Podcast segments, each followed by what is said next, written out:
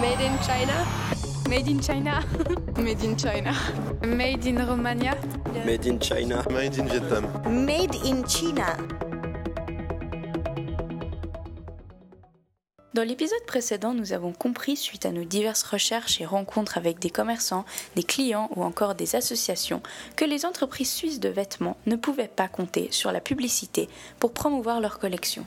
Nous allons donc nous intéresser à leurs concurrents et comprendre si le monde des énormes firmes internationales pourra un jour partager le monde de la mode avec les entreprises locales. Le couple fondateur de Heavycraft, Julie et Simon, nous ont accueillis dans leurs locaux à Vic. Ils nous donneront leur avis sur la situation actuelle du monde du textile en Suisse et parlent du futur dans ce domaine. D'après vous, vivons-nous dans une époque propice à la fondation d'entreprises comme la vôtre, c'est-à-dire des entreprises de vêtements locaux? C'est justement maintenant qu'il faut se bouger. Alors c'est clair, on a des géants euh, devant nous.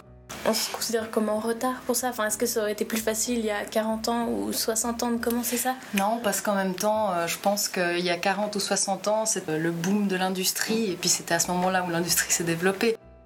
Cette situation, au jour d'aujourd'hui favorable, pourrait-elle donc éviter aux petits producteurs suisses essayant de se développer de se voir forcés à exporter leurs ateliers de production dans des pays comme la Chine ou le Bangladesh? Le jeune couple ne réfléchit pas longtemps lorsque nous leur posons la question suivante. L'exportation d'ateliers rentrerait-elle en compte pour votre propre entreprise? Que vu que nous, notre concept, c'est vraiment du Swiss made, le plus possible, on va pas aller dans une ligne de développement où à un moment donné, on se dit, bah, de toute façon, on va faire produire à l'étranger. C'est vraiment pas le but. Ce sera mm. plutôt de se dire, alors, comment on ferait pour monter un atelier de production ici? Donc, ça va demander tout un développement, mais euh, faire à l'étranger, c'est pas du tout dans, dans notre vision. Sans l'exportation de nos ateliers de production à l'étranger, ainsi qu'avec la période propice à la production et à la création d'entreprises comme Heavycraft, nous nous demandons tout de même si notre petit pays d'environ 8 millions d'habitants arrivera un jour à la cheville des Français ou des Italiens. Nous relancerons cette question prochainement, mais avant cela, nous allons comparer les avancées actuelles entre la Suisse et nos voisins à la mode.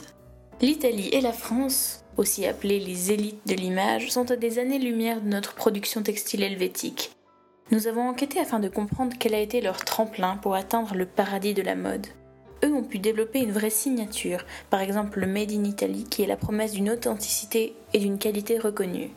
Une déduction possible serait d'imaginer que la Suisse place ses priorités dans d'autres domaines. Serait-ce cette histoire bien plus ancienne et développée de la France ou de l'Italie ou de n'importe quel pays avancé dans le monde de la mode qui aurait poussé ces trois pays limitrophes à une telle différence de développement?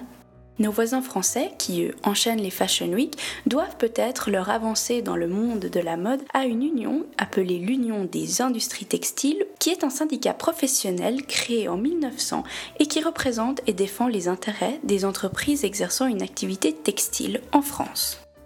Et c'est en apprenant que nos pays voisins bénéficient d'aides de la sorte que nous allons revenir à la Suisse. Dans l'épisode suivant, nous parcourrons le pays afin de trouver s'il existe une association qui aide nos entreprises locales comme Heavycraft à se développer et à s'agrandir. Nous nous réjouissons de vous revoir tout bientôt pour l'épisode numéro 6.